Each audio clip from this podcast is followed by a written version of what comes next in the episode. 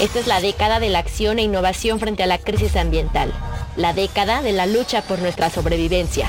Planeta Posible.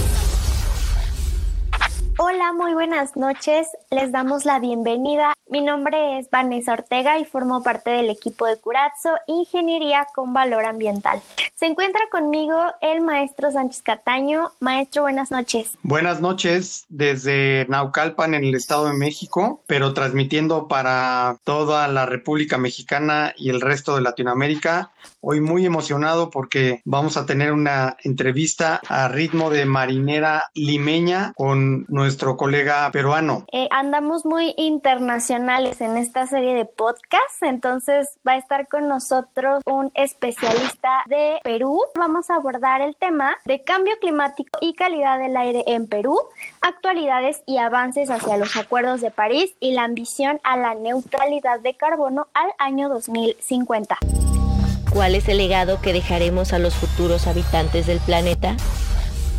Se encuentra aquí conmigo la ingeniera Nancy Barrera, que también forma parte del equipo de Curazzo. Y para entrar un poquito en contexto, nos va a hablar un poco sobre la actual contribución nacionalmente determinada en el Perú. Hola Nancy. Hola Vane, muy buenas noches. Efectivamente, como bien comentas, de acuerdo al sitio oficial de la Convención Marco de Naciones Unidas sobre el Cambio Climático, Perú presentó su contribución prevista y determinada a nivel nacional en septiembre del 2015. Asimismo, firmó el Acuerdo de París en abril 2016 y lo ratificó en junio del mismo año, convirtiéndola en una NDC, es decir, una contribución determinada a nivel nacional. En ese sentido, Perú ha iniciado un proceso de revisión en la cual tiene como objetivo acordar y profundizar las medidas que la componen. De este modo, el Ministerio del Ambiente estuvo encargado de liderar el proceso de formulación de la INDC, en donde se incluyeron tres niveles de diálogo el técnico científico con expertos para el diseño y cálculo de emisiones y usando la base de lo modelado en el proyecto Plan ante el Cambio Climático, el técnico político con representantes de los ministerios relacionados a las fuentes de emisiones y opciones de gestión de emisiones y el político de alto nivel, para lo cual se creó una comisión multisectorial con ministros y o viceministros encargada de elaborar el informe técnico que contenía la propuesta de estas. Posteriormente se creó un grupo de trabajo multisectorial para la implementación de las N NEDC,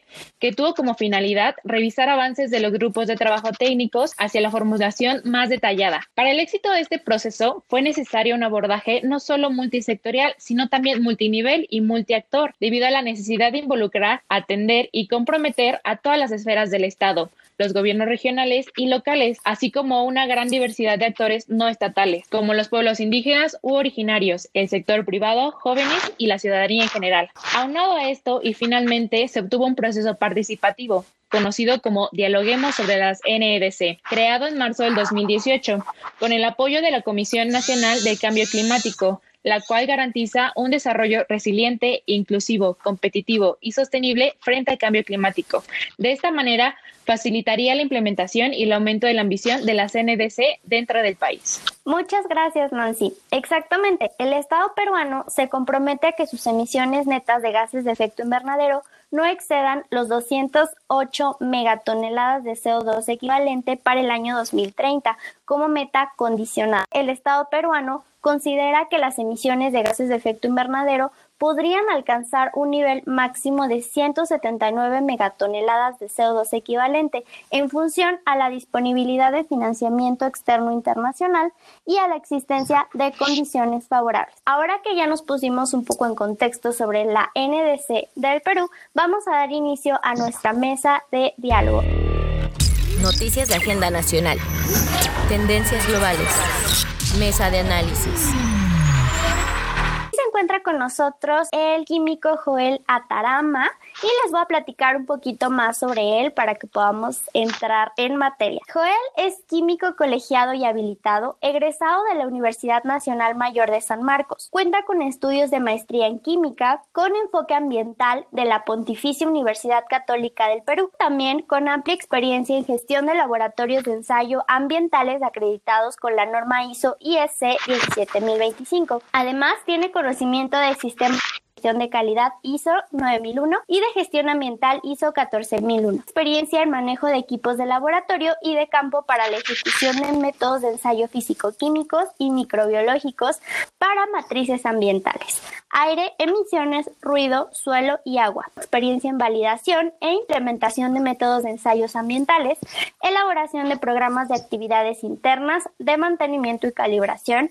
aseguramiento de calidad, gestión de bienes fiscalizados, gestión de las compras de reactivos, equipos y materiales de laboratorio y experiencia en el dictado de cursos de calidad del aire y metodologías ambientales. Es miembro de comités técnicos del Instituto Nacional de la Calidad y se ha desempeñado como analista químico en laboratorios ambientales, supervisor de laboratorio físico-químico y jefe de operaciones de laboratorio en la sede de Lima de NSF International. Participó en la elaboración del protocolo de monitoreo de calidad del aire y forma parte del grupo de expertos de la iniciativa de carbono neutral en Latinoamérica. Bienvenido, Joel. Hola, ¿qué tal? Buenas noches con todos. Un gusto saludarlos. ¿Qué tal a todo el equipo en México? Todo muy bien, muchísimas gracias. Un gusto de verdad tenerte por acá. Yo creo que vamos a poder profundizar en diversos temas y va a estar muy, muy interesante la conversación. Quisiéramos que nos pudieras platicar un poquito con respecto al Acuerdo de París y la participación que ha tenido el Perú en él, así como un poco de la CNDC. Ok, bueno, el Perú ha sido un participante activo en, en, toda la agenda, digamos, que tiene que ver con el cambio climático en el mundo, ¿no? A pesar de que somos un país que poco contribuimos, hemos estado inmersos porque de alguna manera al tener una riqueza geográfica y natural nos afecta demasiado. En el tema del, del Acuerdo de París, Perú se ha comprometido al 2030 a lograr una reducción del 30% en sus emisiones de gases de efecto invernadero, de los cuales 20% van a depender netamente de Perú y un 10% en base a todo lo que se logre con la cooperación internacional. Y justamente nos gustaría saber acerca de la participación de algunos sectores estratégicos de la mitigación de gases y compuestos de efecto invernadero. Por ejemplo, ¿qué tal el sector de energía, de industria, agriculturas y residuos? ¿Cuál es la contribución a las metas de mitigación y el estatus actual? Para complementar la, la idea de, de, la pregunta, Perú actualmente registra solo un 0.3% del total de emisiones mundiales, o sea, es muy bajito, ¿no? Ok y de las cuales ese 0.3, si nosotros lo llevamos a nivel nacional, el sector que más contribuye es el tema de suelos, ¿no? De todo lo que es suelos y servicultura, ¿no? Aproximadamente estamos ahí contribuyendo con un 39%. Ese, digamos, es el, lo que más impacta, ¿no? El suelo y la silvicultura. Evidentemente, el estar inmerso en todos esos acuerdos es porque el cambio climático ya afectaba a Perú. O sea, constantemente nos ocurren fenómenos de, del niño. En el 2017 tuvimos el niño costero, que trajo un montón de estragos, lluvias intensas, huaicos, deslizamientos, desbordes, inundaciones. Y así como eso afecta a, las, a la zona costera de Perú, en el tema de la sierra se dan mucho, o altoandinas, ¿no? Estamos hablando de más de 2.500 metros del de nivel del mar, se producen heladas y la selva, ¿no? que comúnmente se le conoce externamente como rainforest, eh, hay friajes ¿no? en una zona muy tropical. Hay que recordar que el Perú pues tiene tres regiones bien definidas, ¿no? costa, sierra y selva. ¿no? Y en los tres nos vemos afectados por este cambio climático. Definitivamente Perú es un país eh, eh, en cierta manera vulnerable ante los efectos del cambio climático y justamente por eso es importante trabajar también en materia de mitigación de emisiones.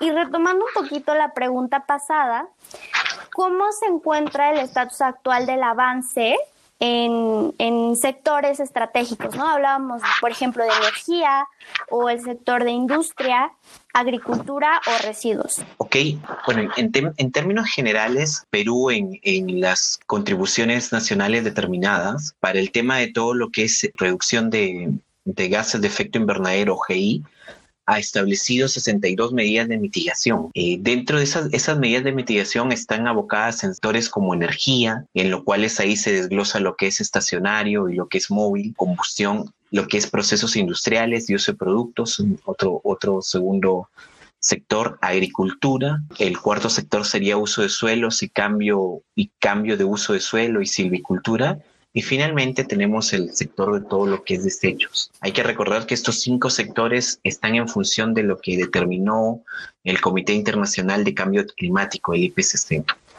Dentro de, estos, de estas 62 medidas, la mayoría de medidas están abocadas a lo que es el sector de energía, más o menos ahí son un aproximado de 23.37% de las medidas, ¿no? Entonces es, es bastante porque más o menos estaríamos hablando de 23 medidas solo para lo que es energía y relacionado sobre todo al tema de combustión móvil. Dentro de lo que es el, la, el tema de combustión estacionaria. Por ejemplo, tenemos tres tipos de, de, medidas de actuación. Un enfoque que va hacia las energías renovables, otro enfoque que va hacia la eficiencia energética y otro que va hacia el cambio de combustible. Dentro de lo que es el, por ejemplo, la medida que va a la combinación con energías renovables, se ha puesto un potencial de reducción al, al 2030 de 3.793 megatoneladas de dióxido de carbono. Y bueno, son bastantes, somos bastante ambiciosos, ¿no? Tenemos que el plazo de implementación lo podremos hacer en un corto plazo. En lo que es suministro de electricidad y recursos energéticos renovables,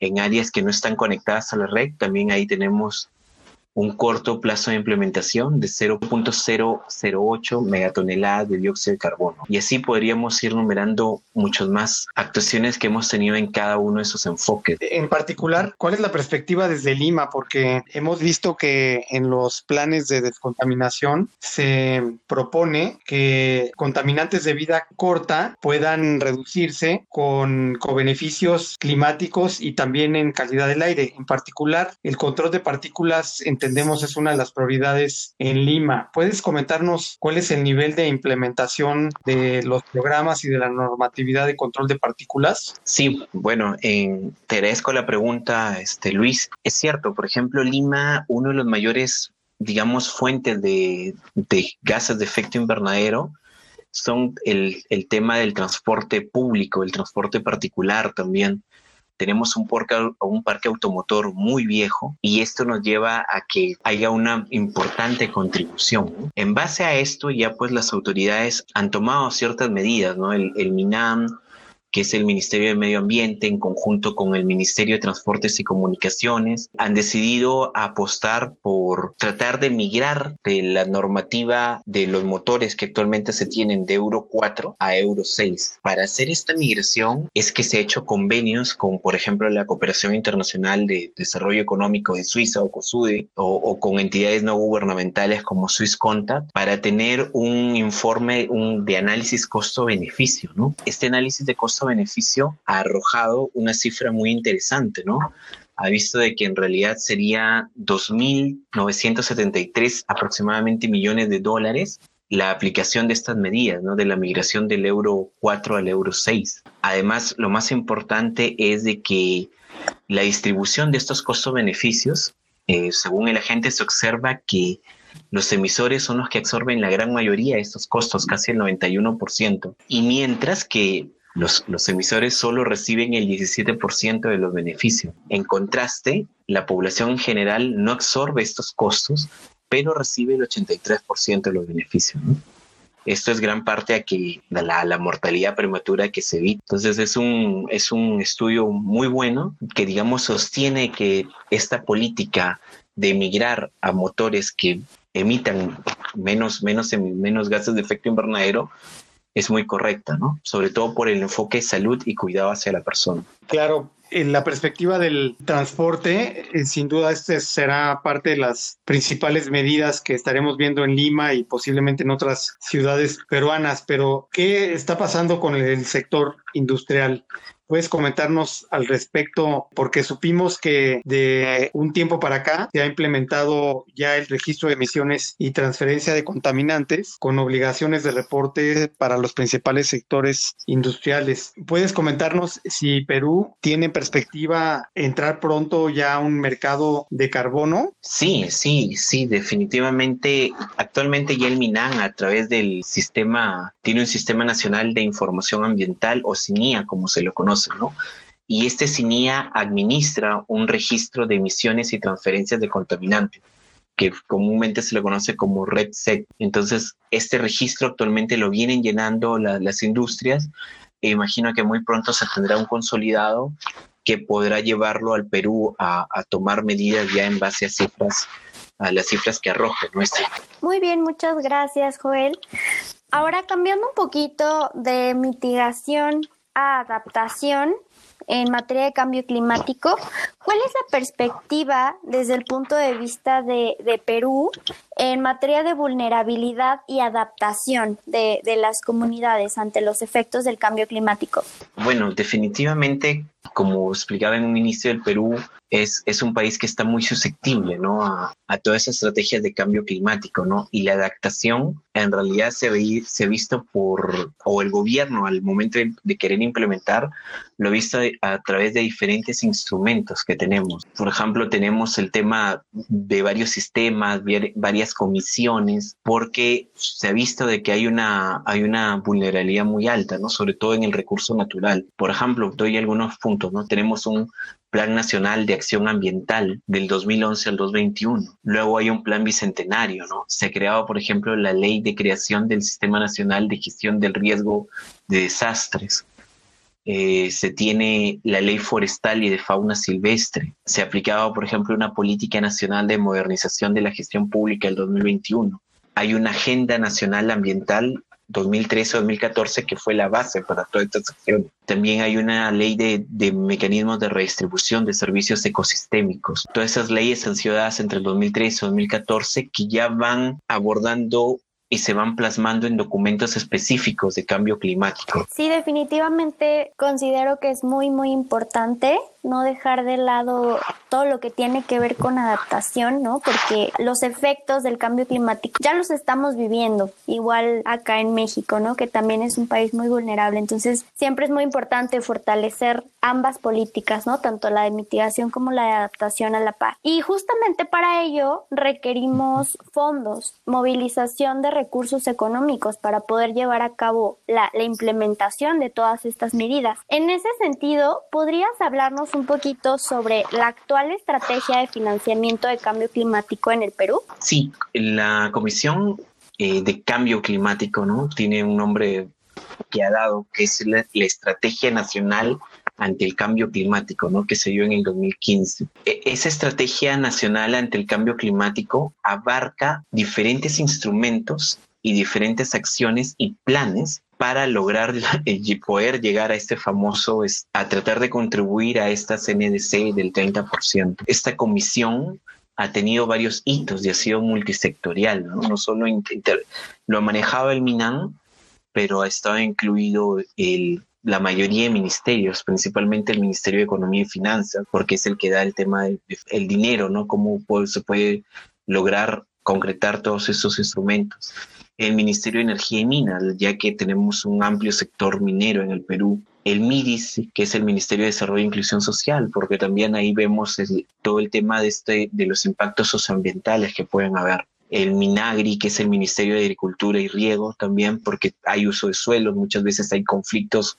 socioambientales por, el, por la disputa entre agricultura y minería. Y luego finalmente el MINSA, porque al final todo esta, todos estos esfuerzos que, están, que, que hace Perú junto con otros organismos internacionales es para preservar la salud de las personas. Y en el sentido de la perspectiva a mediano y largo plazo, Joel, ¿cómo ves eh, la posibilidad de que Perú efectivamente se una a los países latinoamericanos que ya han declarado un compromiso de neutralidad de carbono al 2050? Perú está siendo muy optimista en realidad, Luis, con, con respecto al, a querer lograr este reto. Ya lo ha hecho en una declaración. Todas las acciones que se están tomando es para tratar de, avanzar hasta ese famoso plan o ambición de carbono de neutralidad cero, ¿no? Y bueno, hay varios eh, aspectos que se ha hecho, como actualmente vienen varias este, tienen varios programas con el Banco Interamericano de Desarrollo para descarbonizar. Tienen también plataformas, digamos, de comunicación entre varios sectores no organismos no gubernamentales. Se han creado infografías. Sobre todo se ha trabajado mucho en el tema de la generación de capacidades locales. Mucho de este conocimiento está en los ministerios, pero no está en los gobiernos regionales de Perú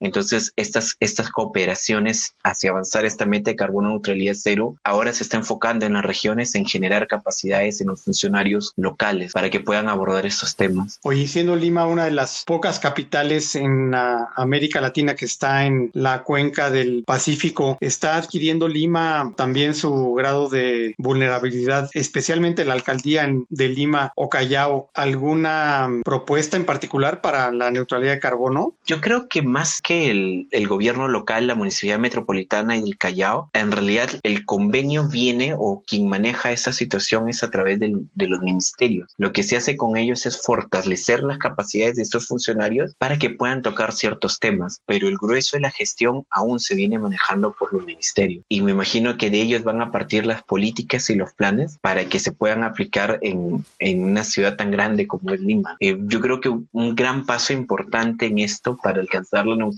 de carbono es el tema de la creación de un organismo independiente como fue la ATU, ¿no? que es la Autoridad del Transporte Urbano, porque precisamente se vio de que, de que gran fuente de la contaminación provenía del sector transporte. ¿no? Entonces esto, digamos, es una, es una muestra clara que se podría interpretar como una señal de descarbonización. Y entonces, en la perspectiva empresarial, ¿cuáles pueden ser los incentivos para que industrias y empresas peruanas puedan entrar al reto de la neutralidad? No solamente hablando en la perspectiva de Lima y las principales ciudades, sino a nivel nacional?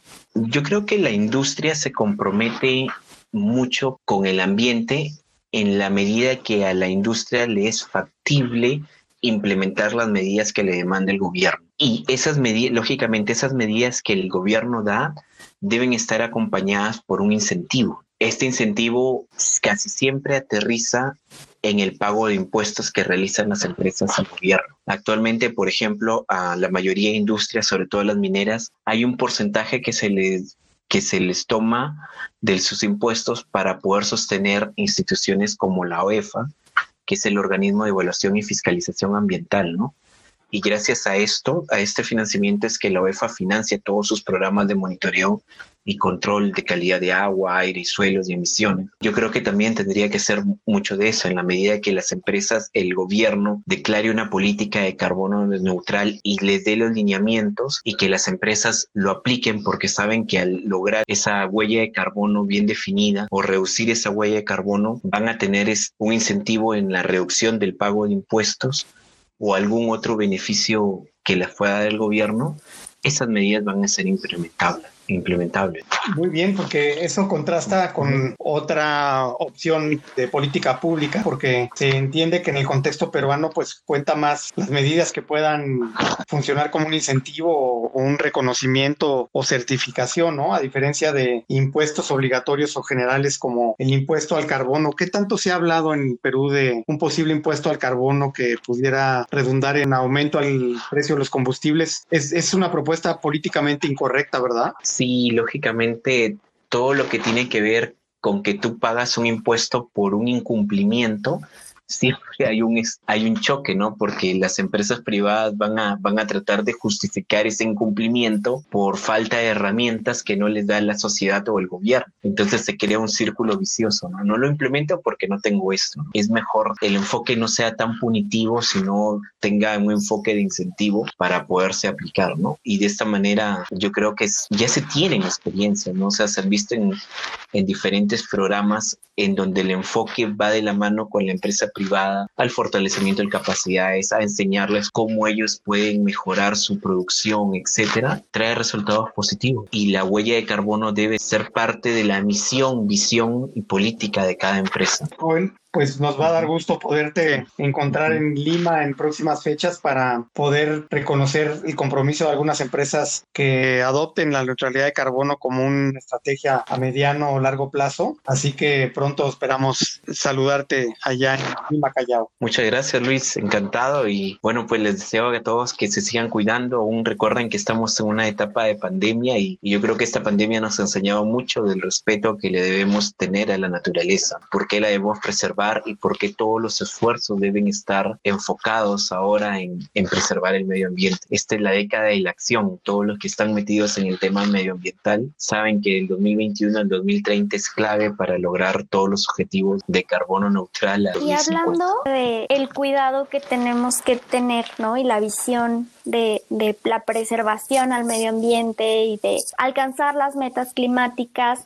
Tenemos una última pregunta que nos gusta mucho hacerle a nuestros invitados y es justamente con un mensaje que, que podrías darle a las siguientes generaciones. Si tuvieras en, en tus manos una cápsula del tiempo y esta fuera abierta dentro de 10 años, ¿qué mensaje en torno a, a estos temas podrías eh, darle a, a, las siguientes generaciones? Primero, yo creo que incentivaría mucho la educación. La educación en el tema ambiental y, la armonía con los recursos naturales. Les escribiría que se enfoquen mucho en eso porque el, uno no puede respetar o mejorar o inclusive amar lo que no conoce. ¿no? Mi mensaje sería de que se enfoquen en el tema de la educación, que de 10 años de que ellos vean la educación en temas ambientales y el cuidado de, de la naturaleza va a ayudar a que a futuro no se haga, no se, no haya una nueva pandemia como la que hemos tenido ahora, que ha causado tanto dolor en la humanidad. Son señales que da la naturaleza. Yo creo que eso sería mi principal contribución. Oye, ya me había pedido en mi caso, pero quiero ampliar la pregunta uh -huh. en lenguaje químico, tomando en cuenta tu uh -huh. experiencia profesional, porque luego es difícil explicar en términos que la población en general pueda entender qué significan las toneladas de dióxido de carbono que eh, una economía debe reducir para alcanzar este estatus de carbono neutral. ¿Tú qué propones para que, hablando en este sentido de la educación de las nuevas generaciones, esta problemática de la mitigación y del cambio climático pueda ser mejor comprendida? Siempre partamos de, una, de un concepto que es lo difícil es hacerlo fácil. Yo creo que si nos llenamos de cifras, nos llenamos de, de datos, difícilmente vamos a llegar a, la persona de a pie, ¿no? Al ciudadano de a pie, que debe ser el objetivo de que tome eh, conocimiento del impacto que, ha, que genera la naturaleza en su vida. Entonces yo creo que la educación tanto de ciencias, química, física, biología, debe ser enfocada con un lenguaje muy sencillo, sobre todo enfocándonos en la consecuencia, en la causa y qué debemos hacer para no, no volverlo a cometer. Con esas tres variantes yo creo que se podría mejorar la comunicación hacia el ciudadano, hacia ciudadano de pie a través de diferentes plataformas, ¿no? Los podcasts, videos de YouTube, eh, comerciales en televisión, infografías, hasta los famosos memes, ¿no? no, no uno a veces no desestima la capacidad de, de penetración que hay en, el en la comunicación de un meme, ¿no? Yo creo que más memes ambientales ayudarían a mejorar esta es esta educación y desarrollo de conciencia en, en ciudadanos. Perfecto. Excelente, o tal vez hasta en los equipos de fútbol, ¿no? Porque eh, no sé si tú eres del Sporting o de la Alianza, pero en este sentido, pues todos tenemos que pertenecer a una alianza para el futuro de la humanidad, ¿no? Este, aunque los hinchas del Sporting se enojen, pero todos vamos con alianza.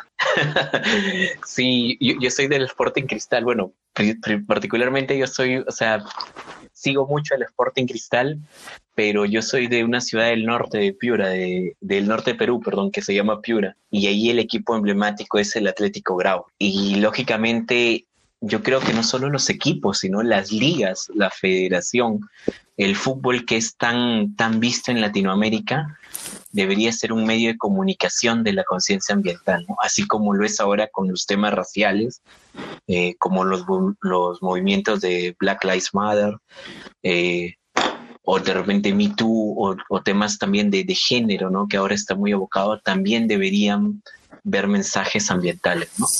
Para que vayan generando conciencia. Todos estos mensajes son bastante importantes que como sociedad y como empresas, como gobiernos, como profesionistas, empecemos a hacer que estos mensajes realmente lleguen a, a la población y que a lo mejor estos temas que a veces pueden llegar a ser un poco especializados vayan siendo cada vez más accesibles y más comprendidos por la sociedad en general. Entonces creo que es un excelente mensaje y con esto llegamos al final de, de este podcast. Muchísimas gracias por habernos acompañado. Esperamos que también le haya gustado mucho compartir este espacio con nosotros. Muchas gracias. Muchísimas gracias por acudir al llamado de ingeniería con valor ambiental y nos vemos en el próximo. Noticias, comentarios y análisis de alto impacto sobre las causas y consecuencias del desarrollo de la civilización humana en el planeta Tierra. Planeta Posible.